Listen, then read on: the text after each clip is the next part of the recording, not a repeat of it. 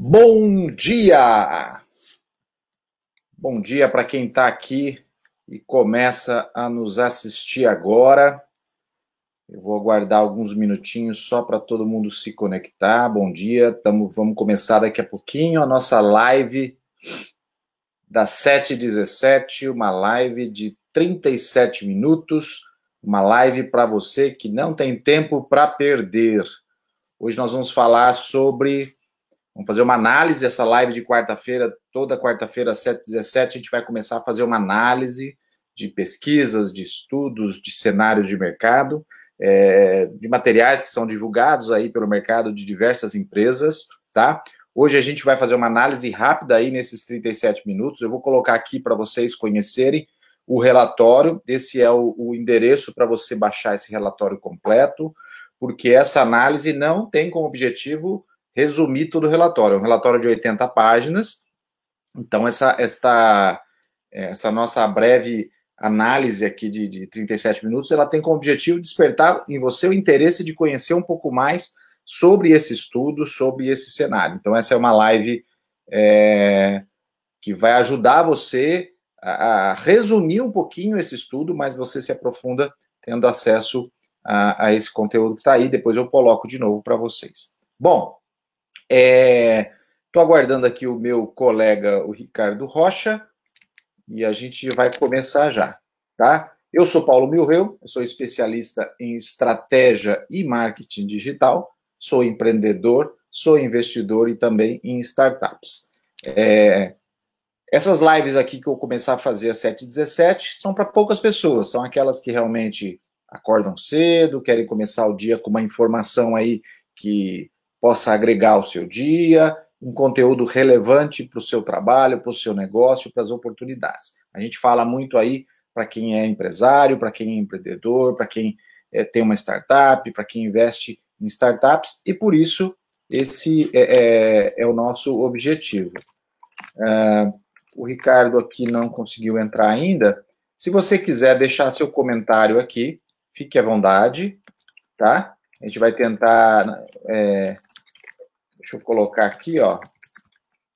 Se você quiser deixar seu, seu comentário aqui, tá? Você fique à vontade. Faz aí seu comentário, faz sua pergunta. A gente vai tentar é, responder na medida, na medida do possível, tá bom? O relatório que a gente vai tratar hoje, que eu coloquei o link para vocês, é esse aqui, ó. Deixa eu colocar para vocês a capa dele aqui um pouquinho. Esse é o relatório, tá? Esse é o relatório que a gente vai tratar um pouquinho sobre ele hoje. E ele, ele faz o quê? Ele é um relatório que tem todo ano e ele vai montar um cenário das fintechs brasileiras. Olha, vou botar aqui para vocês também, ó. Esse aqui é parte desse relatório que ele finaliza, na verdade, é um, é um material que ele finaliza aí de. de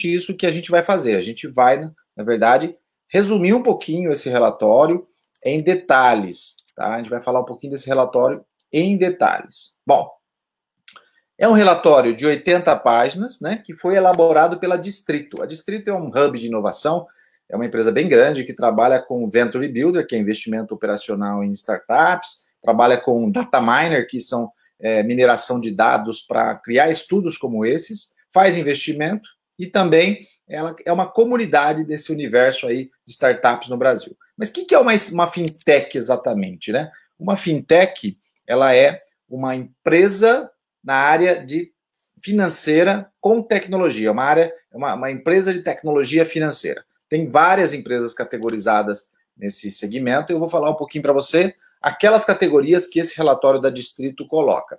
O total deste relatório, eles analisaram 742 startups brasileiras classificadas como fintechs. Olha só para você ter uma noção do universo. 742 fintechs brasileiras. O ano passado, no reporte do ano passado, eles estavam com 553. Então, houve um aumento de um ano para o outro de 34% dessas startups. O Ricardo, Finance... o Ricardo Rocha aqui acaba de chegar. Bom dia, Ricardo. Bom dia, Paulo. Tudo bem? Bom dia, pessoal. Bom dia a todos. Comentando... Legal.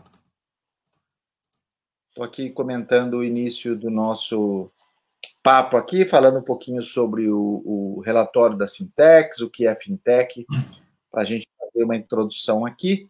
Mostrei um pouquinho aqui também a capa da, da, da desse relatório. Coloquei o link para vocês, tá? Vou colocar de novo aqui. Lembrando que o objetivo deste, deste desta live de 37 minutos rápida é uma análise para despertar em você o interesse em baixar esse, esse reporte, analisar com mais calma, porque são 80 páginas, né? Então, é, tem uma, um, um, trabalho bem profundo aí. E eu estava comentando, Ricardo, que esse relatório ele traz um aumento em relação ao, ao relatório do ano passado de 34% em fintechs. No passado eram 553 fintechs. Esse ano eles estão com 724 fintechs, uhum. um cenário de crescimento muito grande aí. É, de fintechs no Brasil. Né? É, a, a, metodologia que eles utilizaram foi bastante interessante, eu dei uma lida no relatório, que é ter somente realmente startups, porque existe no Brasil muitas software houses, empresas que desenvolvem softwares, ou consultorias, ou agência de marketing, publicidade, que acaba tendo algum tipo de solução voltada para algum segmento, no caso é, fintechs, mas eles tentaram é, destrinchar ali, trazer somente o que são startups e as que estavam ativas, as que estavam com CNPJ ativo, as que tinham site, as que tinham redes sociais ser movimentar e pessoas interagindo. Então, isso, isso foi bastante interessante. Ricardo, me interrompe a hora que você quiser comentar alguma coisa aí também. Né? É, na verdade, esse movimento aí das startups, né, Paulo, ele já vem acontecendo. Quer dizer, aqui ainda no Brasil, de uma certa forma, ganhando uma aceleração, mas ah, é necessário que isso aconteça de uma forma, até tendo o apoio do governo, né? É importante que o governo também, de alguma forma, é, apoie esses movimentos, justamente por conta dessa concentração bancária que temos aqui no Brasil. Os movimentos de, de, de fusão de banco, em vez de favorecer, na verdade, eles penalizaram muito o mercado brasileiro, que paga altas taxas, é uma das maiores taxas de juros né, do mundo em relação às negociações de, de dinheiro, né, tanto a questão do spread, né, que é o, o, lucro dos bancos, que é a diferença entre a captação e o empréstimo da, da das pessoas, e por conta disso fica concentrado na, na mão de poucos. Né. Então, uma das uma das da, dos, do movimento do governo até para poder a gente já está tendo um problema de liberação de crédito nessa crise, né? O governo já é, fez aí o movimento de liberar recursos, mas a burocratização desses poucos bancos que, que estamos aí nas mãos deles, o dinheiro não chega na velocidade para o pequeno empresário como deveria. Parece que agora tem uma medida aí do, do Paulo Guedes, que eles vão entrar com um fundo garantidor aí para esse empréstimo chegar de forma é, correta na mão do, dos pequenos. E as fintechs vêm, para, vêm em paralelo a isso para tentar pulverizar essa distribuição de dinheiro de alguma forma, né?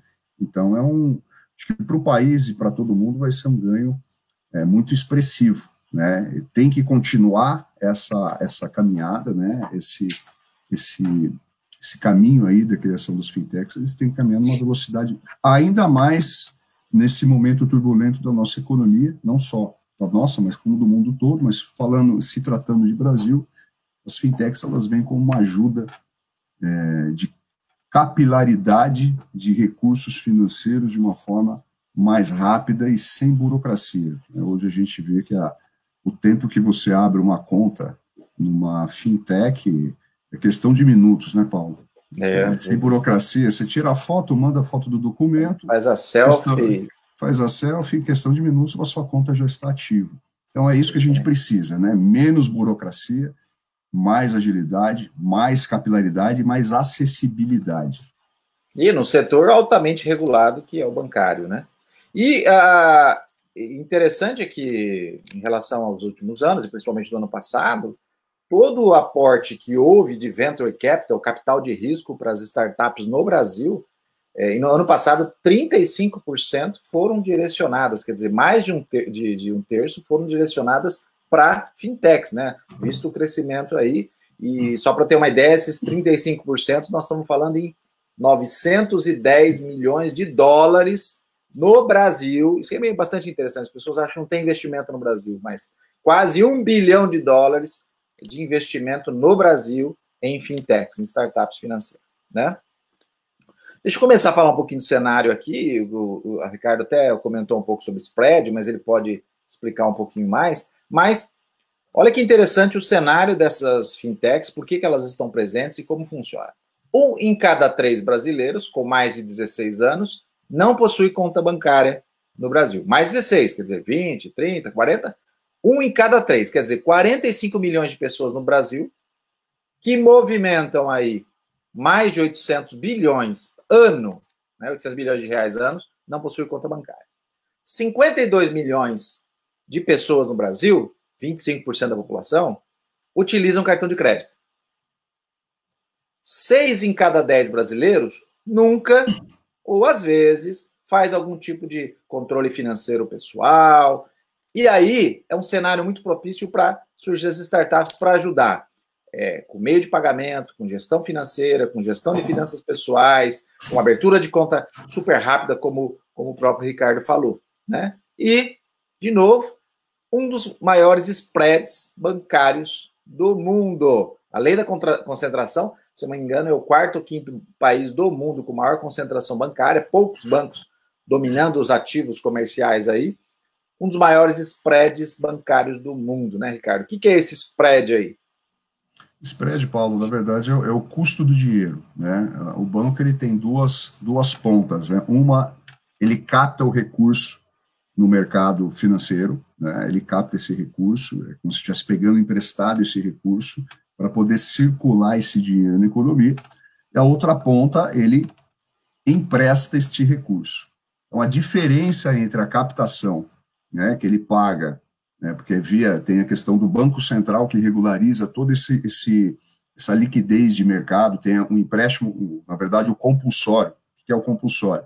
É aquele mínimo que os, todos os bancos, ao fechar sua operação, eles têm que depositar esse mínimo de valor. É, se eu não me engano, o compulsório está em torno de 20%, 25%. O governo ele está tendendo a diminuir esse compulsório, Paulo, o Banco Central, justamente para gerar um pouco mais de liquidez, ou seja, reter menos dinheiro no Banco Central para os bancos poderem emprestar.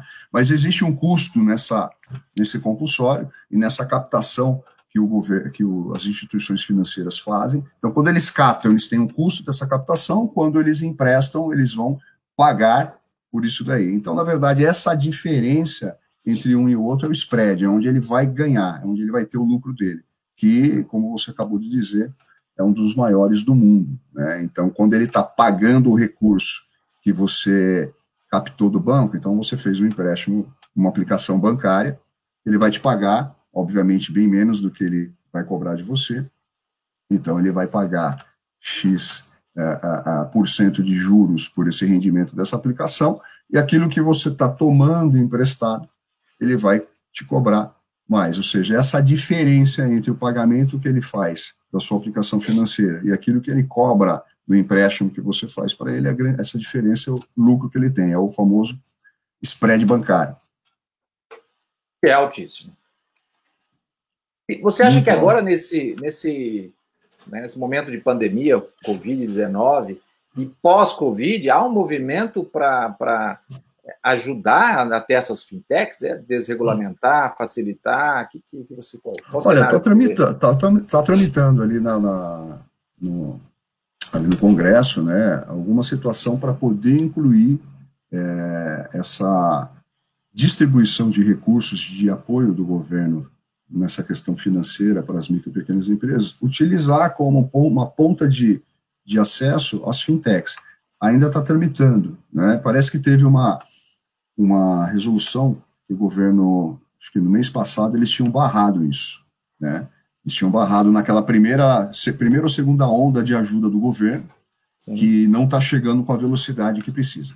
Agora, com a nova mudança e o governo enxergando que esse dinheiro não está, não está acessando de forma rápida os micro e pequenos, o Paulo Guedes já está fazendo algumas alterações nisso, já está é, criando um apoio onde ele vai garantir isso para as instituições financeiras para eles não terem esse risco e liberar o quanto antes. Pode ser que nessa, nessa nova onda de reajuste do plano de governo, de ajuda do governo, vamos torcer para que as fintechs sejam incluídas nesse processo aí, Paulo, porque não tenha dúvida nenhuma que se colocar as fintechs agora em jogo, a, a rapidez e a fluidez com que esse dinheiro vai chegar na ponta, não tenha dúvida que vai ser bem mais rápido, até porque são processos infinitamente menos burocráticos que as instituições financeiras tradicionais que temos aqui. Legal. Bom, esse relatório, então, da Distrito, o reporte sobre fintechs desse ano, ele traz aí 14 categorias, só para você saber o universo de, de, fintechs que tem no Brasil. E dentro dessas categorias, nós temos as subcategorias. Eu vou citar elas para vocês terem uma ideia. Back-office, né, gestão, software de gestão de automação financeira e tudo mais, uhum. câmbio, cartões, crédito, criptomoedas, crowdfunding, dívidas, fidelização, finanças pessoais, investimentos, meios de pagamento, risco e compliance, serviços digitais, onde estão os bancos digitais, e tecnologia. Agora, para ter uma ideia que interessante dessas categorias, só na, em soluções de meio de pagamento, que é onde mais a gente conhece, né? Um PagSeguro, uhum. ou, ou um Mercado Pago, que são essas soluções, só em meio de pagamento, crédito e back-office, também, de novo, é um universo muito grande de software de gestão e automação financeira, totaliza 47,3%. Então, é, é, quase a metade é, estão nesses três, nessas três categorias dentro, dentro das 14. Né? E a, o foco da maioria delas é B2B. O foco da maioria delas é, é, é criar uma solução, né, a maioria dessas 14 categorias, é criar uma solução, solução para a outra empresa e não necessariamente para o consumidor. Inclusive essas startups, né, Paulo, a, a, que é a, na linha B2B, muitas startups são criadas uh, com essa solução B2B é, em alguns casos, por exemplo, o Itaú já incorporou, já comprou uma startup inteira, quer dizer, ele precisava daquela solução e, e ele incorporou uma startup 100% dentro do seu, da sua atividade ali, né? Então, às vezes você tem aquelas rodadas de investimento anjo e chega um, um, um grande, uma grande empresa e fala, não, vou comprar você inteira, é essa solução que eu preciso para o meu negócio. Itaú, é se eu não me engano, ele teve uma experiência dessa.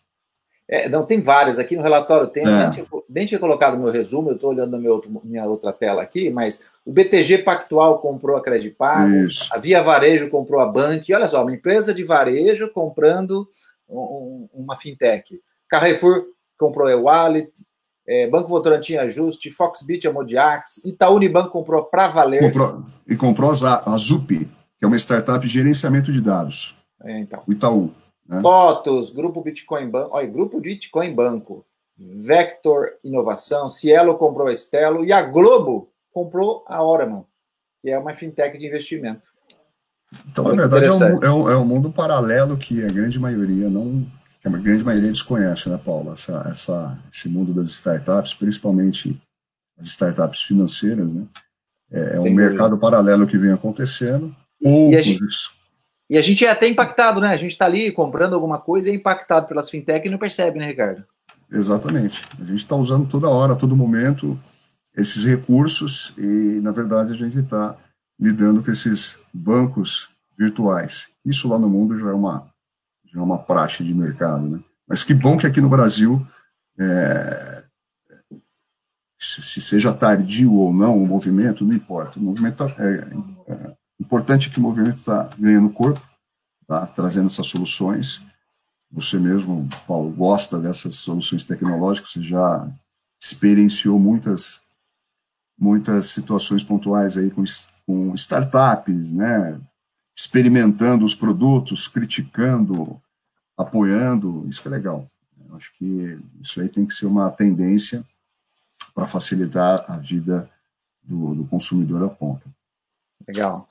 Estamos aí com faltando 16 minutos. Ó, para a gente continuar aqui, para ter uma ideia, sistemas de gestão financeira, que a gente vê muitos, né, de Conta Azul, Nibo e outros, é 63,4% da categoria back-office.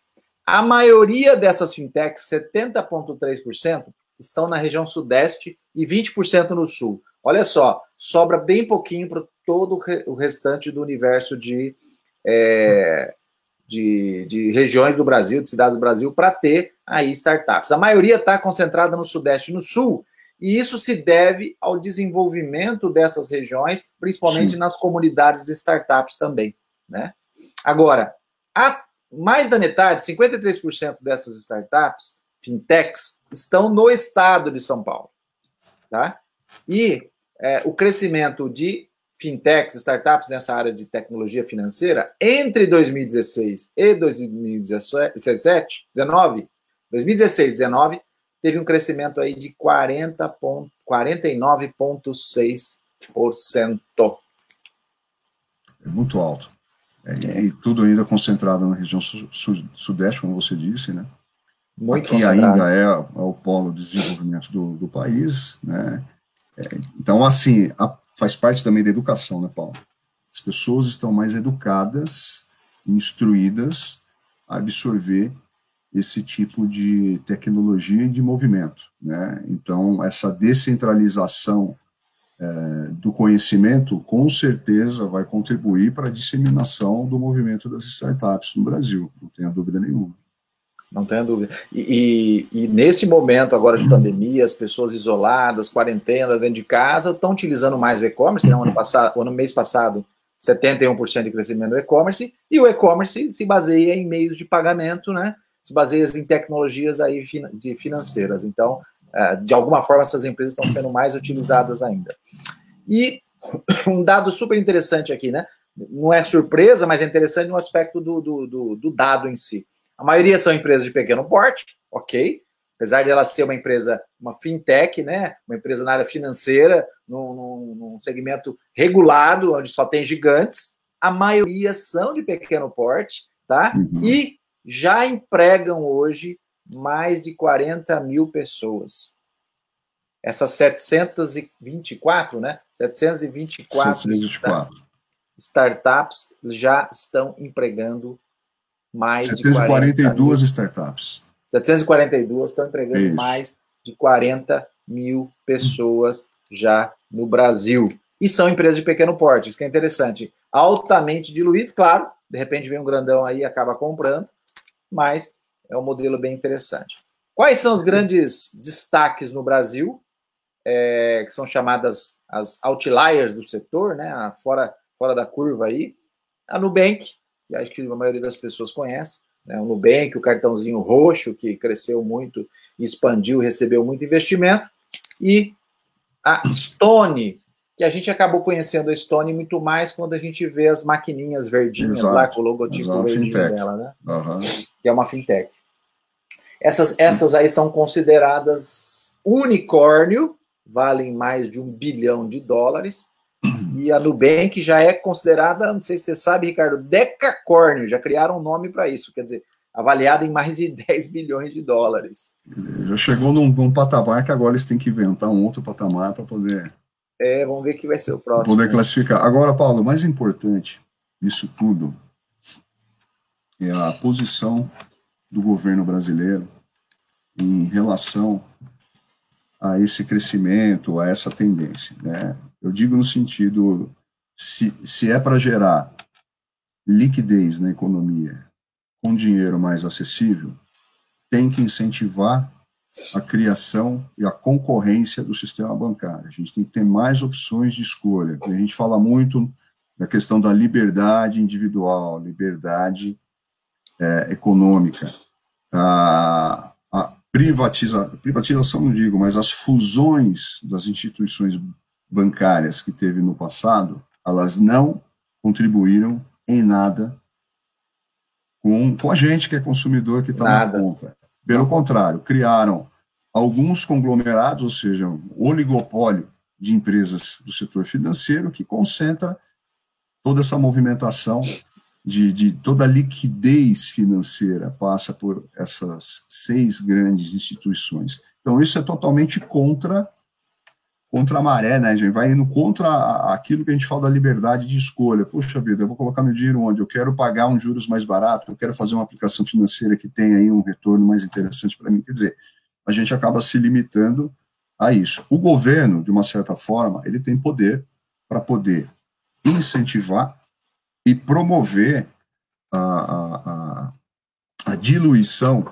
da, das instituições financeiras, dando apoio, obviamente, às fintechs, as, uh, ao microcrédito também, que são aqueles Sim. créditos de, que tem do próprio, dentro do próprio bairro, né? A pessoa tem lá um, um, recurso que ela quer emprestar, ela pode montar as empresas de microcrédito. Se não me engano, já tem aí um, um, uma, uma lei de incentivo por parte do governo para desburocratizar esse processo de abertura de microcrédito, né? De você poder, um, um, algum recurso que você tenha mais que outros, que você possa emprestar de uma forma mais em conta. Então, isso vem ajudar cada vez mais, se o governo olhar para, para essa questão, vai ser é, de um ganho gigantesco para a economia brasileira. Né? Você consegue ter liquidez, com dinheiro mais acessível, né? E obviamente que você consegue também aquecer, aquecer economia, né? Você disponibiliza o recurso na ponta para esse dinheiro girar, girar de uma forma mais rápida. Então, acho que vale aí a observação de que o governo tem que olhar para isso, tirar essa concentração bancária, né? É, esse movimento de, de, de concentração dos bancos e incentivar a outras opções para esse dinheiro chegar mais rápido na ponta, de uma forma mais barata. Certeza. É, estamos aqui a nove minutos é, para terminar nosso, nosso relatório aqui, nossa análise. Uma coisa curiosa que eu sempre vi há bastante tempo que eu acompanho esse universo de startups, de investimento, é que a gente acredita muito que startup sempre é uma empresa de um garotão, né? um, um jovem recém-formado, abandonou a faculdade, aquele velho estereótipo aí. E para vocês terem uma ideia, normalmente uma, uma fintech tem de dois a três sócios e a média da idade é 39,4 anos. Quer dizer, em média o cara é um quarentão. O Sim, cara que tem uma fin, é um fintech, tiozão. em média, é, ele já fez uma graduação, ele já fez uma pós-graduação. Ó, só para ter uma ideia, uma coisa que inclusive o relatório acaba comentando, tem um artigo aqui que é 95,7% é masculino, né? Então é, é um universo muito masculino, mas todos com graduação, 58% com pós.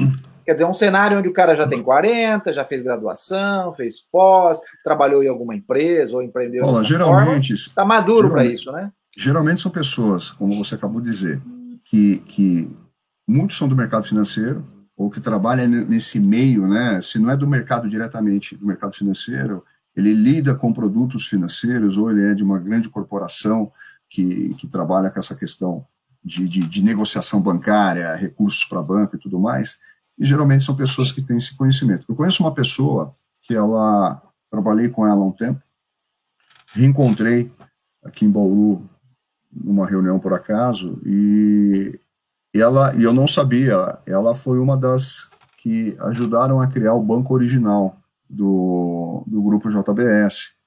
E ele trabalhava justamente nessa empresa que eu trabalhava antes, na mesa de operações dessa empresa, ou seja, era uma empresa do setor frigorífico que tinha excedentes de caixa e ele era responsável por aplicar esses excedentes de caixa no mercado financeiro. Então ele já tinha um conhecimento. Ele não era operador, é, corretor de, de, de bolsa de ações, mas ele era um representante da empresa do qual ele trabalhava, que ele usava esses excedentes para ganhar receita financeira. Então ele tinha a mesa de operação onde ele fazia aplicações em vários fundos de investimento. Ele foi convidado, depois que houve a, a pelo, pelo, pelo JBS, para ajudar na montagem do banco original, ou seja, característica, perfil de 40, 45 anos, que é aquilo que você falou. E né? tem uma experiência, está amadurecido, né? entende o mercado, e cria uma e startup que é uma empresa de inovação, né? E é um mercado complexo, né? É, tem que conhecer. Né? Regulado a pessoa lá, o, rapazinho de 20 anos, 18 anos, que é nerd em computação, vou criar uma startup. Ele nem, obviamente, ele pode até criar, mas ele tem que ter um mentor atrás dele. Claro. Não tenha dúvida que conheça aí a, os caminhos para poder viabilizar o negócio. Bom, estou passando aqui para vocês, ó, para você ter acesso a esse relatório que a gente está fazendo uma análise, comentando aqui, tá o endereço aí, baixa o relatório, ele tem 80 páginas, é bem profundo, é o relatório 2020, tem o relatório 2019, a Distrito prepara esse material muito bem feito, muito bem elaborado, então vale a pena você conhecer, se você quiser conhecer um pouquinho do mercado de startups, de investimento em startups, de fintechs e o que acontece, tá bom? É... Pô, deixa eu fazer uma pergunta rápida aqui. Manda. Sei que a gente está terminando. Sempre legal. Estamos cinco essas... minutos e meio aqui. Dentro da sua. Eu sei que você a, a, a, tem uma experiência vasta aí nessa questão do digital, né?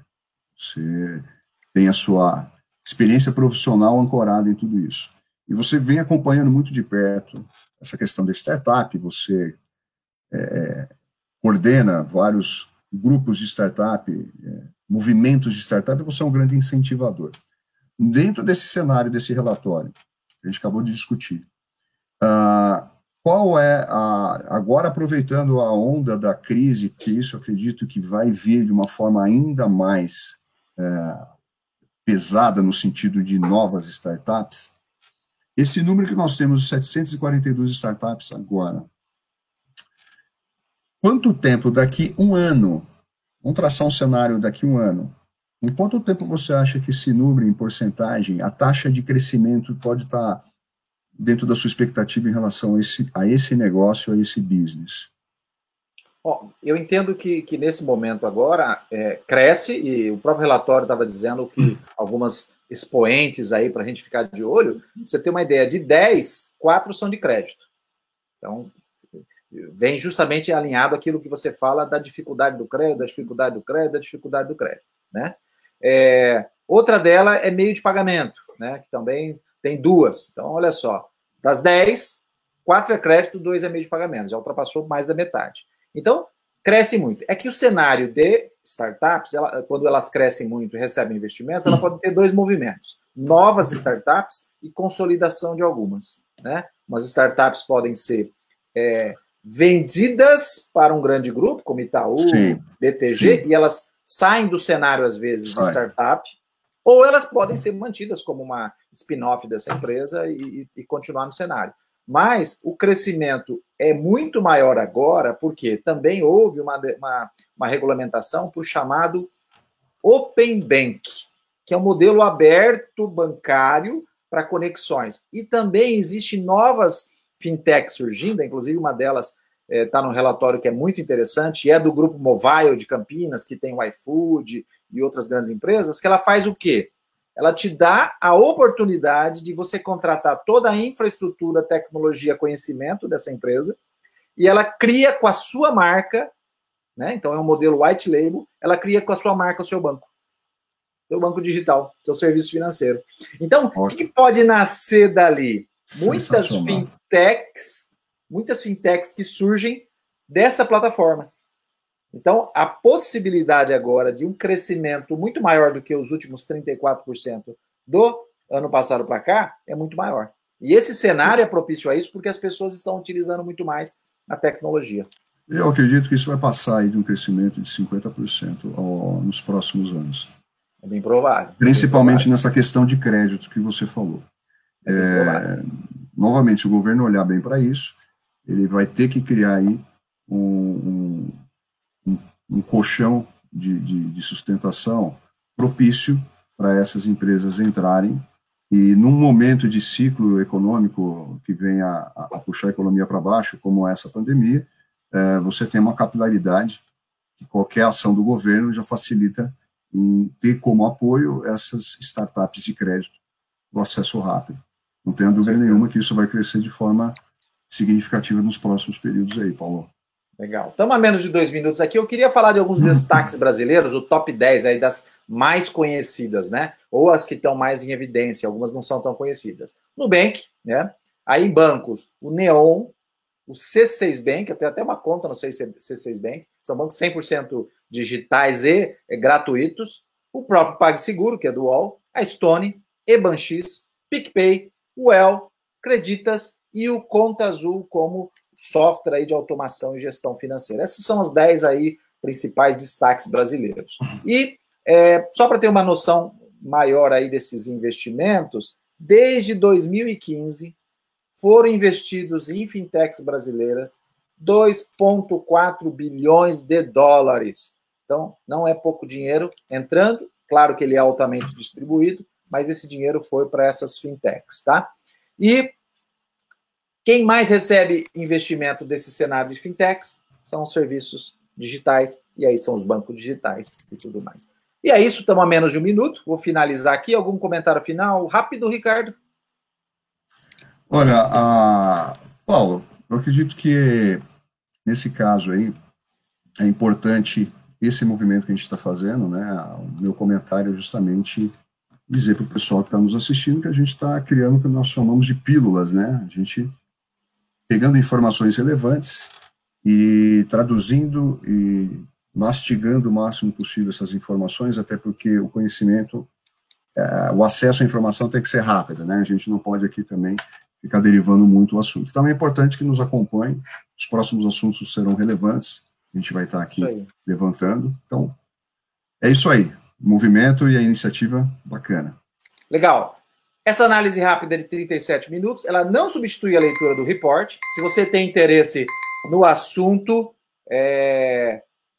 tem muito mais no relatório, 80 páginas, tem detalhes, tem dados, informações, e, portanto, recomendo que você baixe o relatório, leia e faça a sua própria análise. Nosso objetivo aqui foi criar um interesse pelo assunto, pelo relatório, e ajudar você a entender mais desse cenário brasileiro de fintechs. Voltamos na próxima semana com mais uma análise de um estudo, uma pesquisa, um cenário aí que a gente encontra no mercado que impacta os nossos negócios, tá? Na próxima semana, na quarta-feira, 7h17, para você não perder tempo, apenas 37 minutos. Até lá, até mais, Ricardo. Até lá, até a próxima.